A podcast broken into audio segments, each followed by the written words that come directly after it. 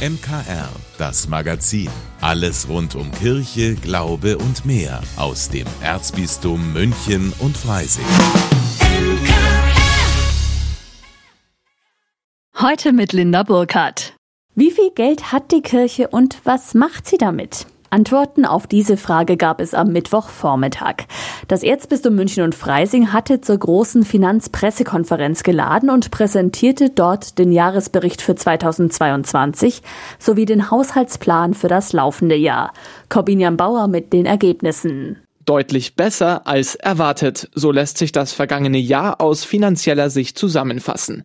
Im Ergebnis schlägt ein Plus von knapp 130 Millionen Euro zu Buche. Gerechnet hatte das Erzbistum ursprünglich sogar mit einem Minus. Gründe für den Überschuss waren unter anderem die gestiegenen Kirchensteuereinnahmen, höhere Zuschüsse und Ausschüttungen mehrerer kirchlicher Stiftungen. Laut Finanzdirektor Markus Reif Sondereffekte, die aber nicht über einen sich abzeichnenden Trend hinwegtäuschen sollten. Die finanzielle Lage der Erzdiözese ist in einem sehr stabilen Zustand. Ähm, Sorgen macht uns schlicht die Entwicklung, die wir jetzt einfach seit einer ganzen Weile beobachten, dass wir seit Mitte letzten Jahres einen Rückgang äh, in der Kirchenlohnsteuer zu verzeichnen haben, der im Wesentlichen aber auch auf den staatlichen Steuerentlastungsgesetzen beruht. Und dort sind wir einfach über die Annexsteuer an die staatliche Entwicklung gekoppelt. Darüber hinaus nimmt die Zahl derer, die Kirchensteuer zahlen, kontinuierlich ab. So verlor das Erzbistum im vergangenen Jahr mehr als 60.000 Katholiken, die meisten durch Kirchenaustritt. Darum und wegen steigender Kosten für Personal und Gebäude rechnet die Diözese für das laufende Haushaltsjahr mit Verlusten von mehr als 40 Millionen Euro.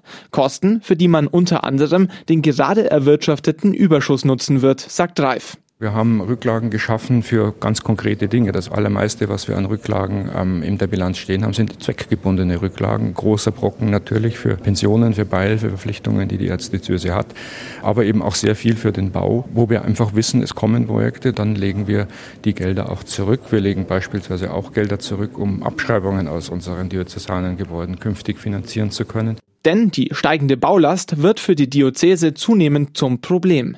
Längst können nicht mehr alle Bauprojekte der Kirchenstiftungen bezuschusst werden.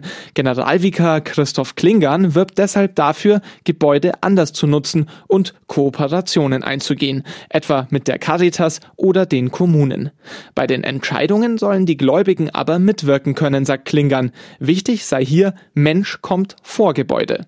Das heißt, dass der erste Schritt auch immer ist, dass die Menschen vor Ort sich darüber austauschen, was ist uns wichtig, was wollen wir hier für die Menschen anbieten und dass wir daraus dann entwickeln, welche Gebäude wir dafür brauchen und nicht den umgekehrten Weg gehen, dass wir sagen, in einem Pfarrverband darf es nur mehr zwei Kirchen geben und ihr müsst euch jetzt entscheiden, welche das sind, sondern wir gehen, wenn man so will, den umgekehrten Weg und fragen zuerst, was ist der Bedarf hier vor Ort, was wollen wir gestalten und daraus wird sich dann entwickeln, wie viele Gebäude weiter dafür benötigt werden. Wie können die kirchlichen Immobilien der Seelsorge dienen? Diese Frage ist ein zentraler Schwerpunkt des in der Erzdiözese laufenden Gesamtstrategieprozesses. Und wie lässt sich die Seelsorge vor Ort verbessern, selbst wenn die Gebäude weniger werden? Das ist die Frage, auf die die geplante Dekanatsreform antworten soll, so Klingern. Ich erhoffe mir davon, dass wir vernetzter zusammenarbeiten, auch in der Pastoral, dass wir durchaus auch den Blick über die Grenzen der eigenen Pfarrei hinausrichten, mehr als bisher dass wir einfach auch mehr zusammenarbeiten. Und das gilt dann auch für die Hauptamtlichen. Wir haben ja jetzt schon Stellen, die darauf angelegt sind, dass über einem Pfarrverband hinaus, zum Beispiel in der Jugendpastoral, in der Seniorenpastoral oder in der Krankenpastoral jemand arbeitet. Das erhoffe ich mir, dass das nochmal wirklich mehr mit Leben gefüllt wird. Also ich glaube, das ist auch ganz wichtig. Und so soll das Erzbistum München und Freising gewappnet sein für die Zukunft. Corbina Bauer für das MKR. An einem der letzten Schultage ist klassisch ein Wander- oder Ausflugstag. So ist das auch am Gymnasium in Freiham. Für rund 250 Fünftklässler ging es aber nicht in den nahegelegenen Wald oder ins Museum, sondern in die Kirchen des Stadtteils. Meine Kollegin Steffi Schmidt war dabei. Ich bin heute bei der Kirchenraumexkursion und wir starten jetzt hier in St. Markus. Das ist eine ganz moderne Kirche, eher so ein großer Quader und wir gehen mit Pastoralreferent Johannes van Grüßbergen mal in die Mitte der Kirche. Genau, ihr seht hier die Kirche St. Markus, hat mal eine andere Form als sonst. und es ist eher kreisförmig aufgebaut und in der Mitte des Kreises steht hier ein eckiger Tisch aus Stein. Das ist der Altar hier in der Kirche und der Altar ist für uns Christen aufgebaut wie ein Tisch, weil Jesus ganz oft mit den Menschen gegessen hat, Brot geteilt hat, mit ihnen gesprochen hat. Johannes Wankrus-Bergen ist Pastoralreferent und Religionslehrer am Gymnasium Freiham. Und jetzt findet zum zweiten Mal diese Kirchenraumexkursion für die Fünftklässler statt. Genau, weil wir einfach letztes Jahr festgestellt haben, es hat denen sehr gut getan, hat gut gefallen, sie haben viel dabei gelernt. Und wir ja auch am Gymnasium Freiham dieses Konzept haben, die fünften Klassen schauen sich die christlichen Kirchen an, die sechsten die Synagoge und die siebten dann die Moschee, um einfach mal so die drei großen Religionen abzudecken und da auch mal wirklich hautnah zu erleben. Und da kommen wirklich alle mit, also ob Christ, Atheist, Muslim. Genau, das ist uns wichtig, dass wir einfach auch nicht nur konfessionsgebunden, sondern wirklich auch in der Ethikfachschaft miteinander, mit allen Schülern auch wirklich diese drei Kirchen anschauen, weil das ja auch nochmal den eigenen Horizont erweitert über die, das Wissen über die Weltreligionen. Und natürlich kommen dann auch muslimische Kinder hier herein oder die, die mit Religion nichts anfangen können und lernen aber was Neues kennen. Und eben drei Kirchen im Stadtteil, die ganz unterschiedlich sind, wo man Unterschiedliches hier erfahren kann. Wir haben das Glück, hier in Neuaubing drei unterschiedliche Kirchen zu haben. Ähm, einmal natürlich die evangelische Kirche, die anders aufgebaut ist als eine katholische Kirche, wobei auch vieles ähnlich ist. Dann haben wir auch äh, mit St. Konrad eine sehr alte, also für einen neuen Stadtteil sehr alte Kirche mit 100 Jahren und St. Markus mit einer sehr modernen, mit 50-jährigen Kirche. Das heißt, da ist auch der, äh, die Architektur anders und man erlebt auch nochmal einen anderen Gedanken, wie Gottesdienst gefeiert wird. Das Glück in Neuaubing ist, dass sie fußläufig auseinander liegen und damit einfach gut zu entdecken sind. Und da gibt es einen bunten Fragenkatalog und viele Rätsel und Fragen zu lösen und viel in den Kirchen zu entdecken. Vincent, Moritz und Adrian aus der 5C sind jetzt gerade am Überlegen, warum man einen konkreten Ort für ein Gebet braucht und haben sich jetzt hier mal Gründe oder Argumente dafür und Argumente dagegen überlegt. Ich habe bei drei Argumente dafür. Es soll ja zum Beispiel nicht auf dem Fußballplatz sein, das ist ja doof, während dem Fußballplatz einfach zu beten. Ich finde das nicht toll. Also dagegen wären Leute, die zum Beispiel nicht in die Kirche gehen können, weil sie einen Bruch haben oder behindert sind, äh, könnten so nicht von zu Hause beten. Also die hätten dann keine Chance. Jetzt bin ich in der zweiten Kirche in St. Konrad. Und was habt ihr hier schon alles entdeckt? Also ich finde die Kirche sehr cool. Also es gibt so eine Orgel, das finde ich ganz cool mit den vielen verschiedenen Tönen und mir gefällt das alles. Also wir haben mit einem, der spielt Orgel, haben wir, der hat uns was über die Orgel erklärt. Ich bin der Peter und ich spiele hauptberuflich auf der Orgel. Wisst ihr, wie zum Beispiel eine Blockflöte den Ton erzeugt? Man pustet rein und ja. dadurch entstehen Schwingungen.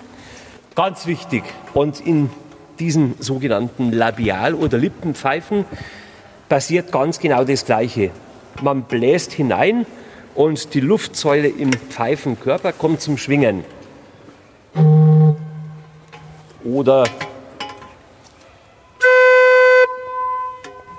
So, jetzt bin ich an der dritten Station angekommen, der evangelischen Adventskirche. Und da schaue ich jetzt auch mal, was die Kinder hier so zu tun haben. Also wir haben verschiedene Aufgaben gelöst und müssen halt da was aufschreiben dazu.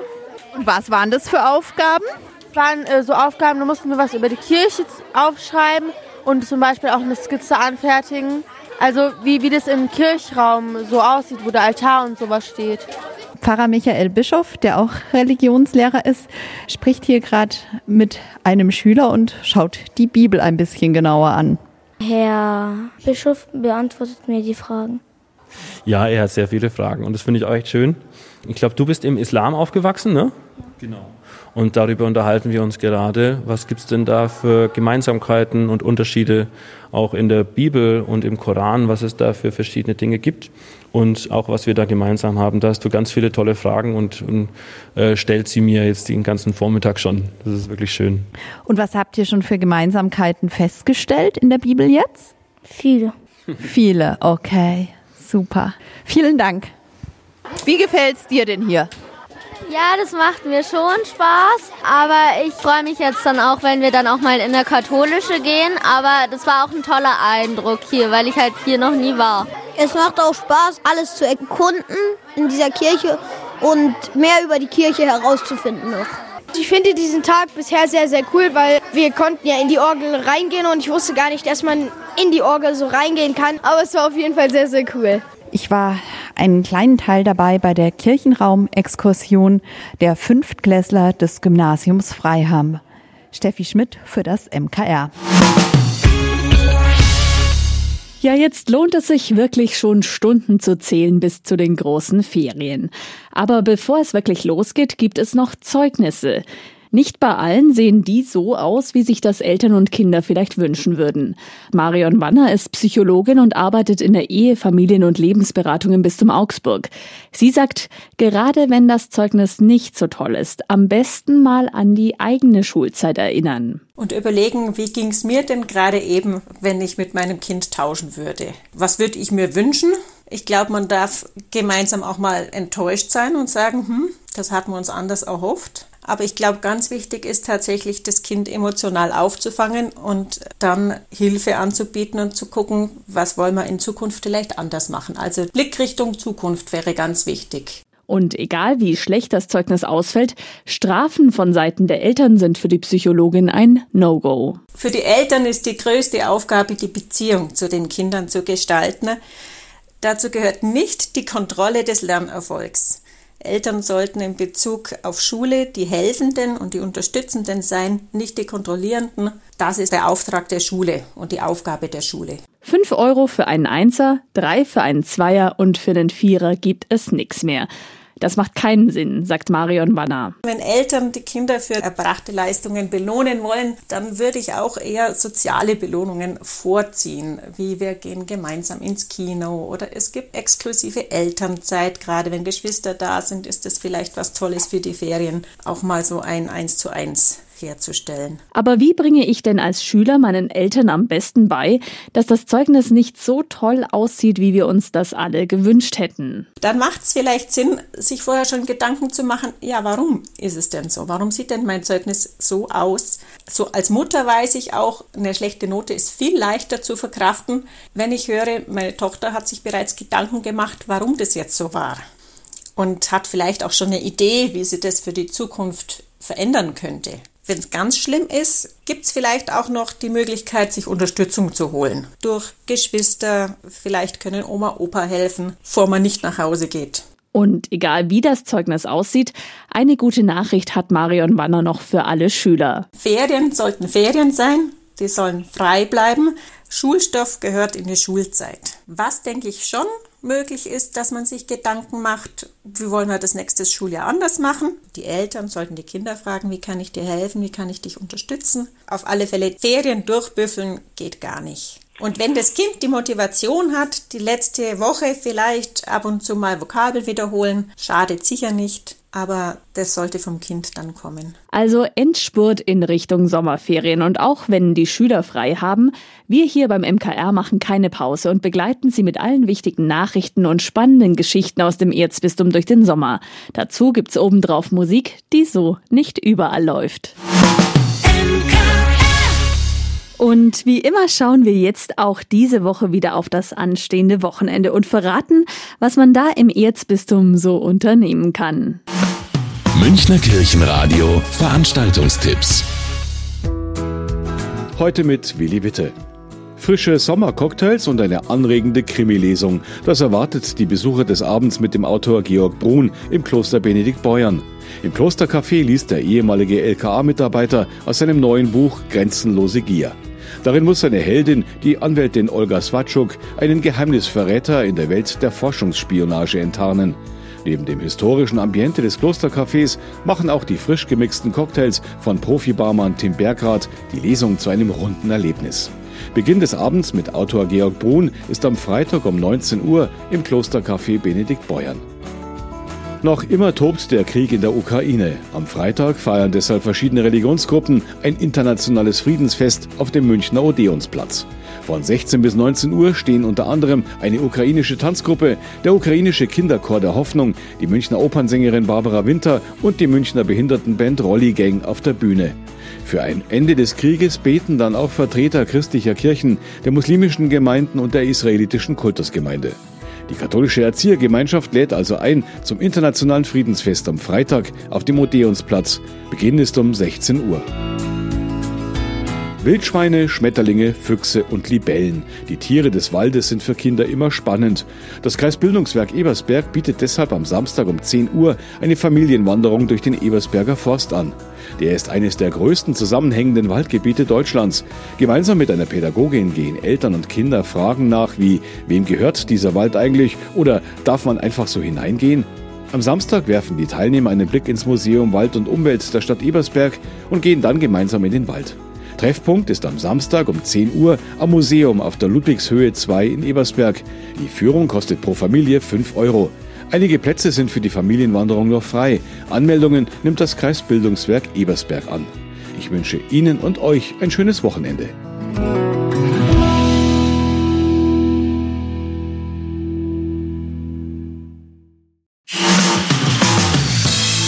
Vielen Dank, dass Sie sich unseren Podcast MKR, das Magazin des Münchner Kirchenradios, angehört haben. Wir freuen uns, wenn Sie unseren Podcast abonnieren und in der Podcast-App Ihrer Wahl bewerten.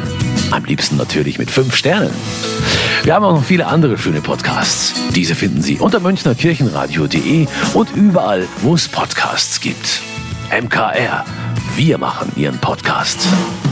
MKR, mehr Tiefgang für den Süden.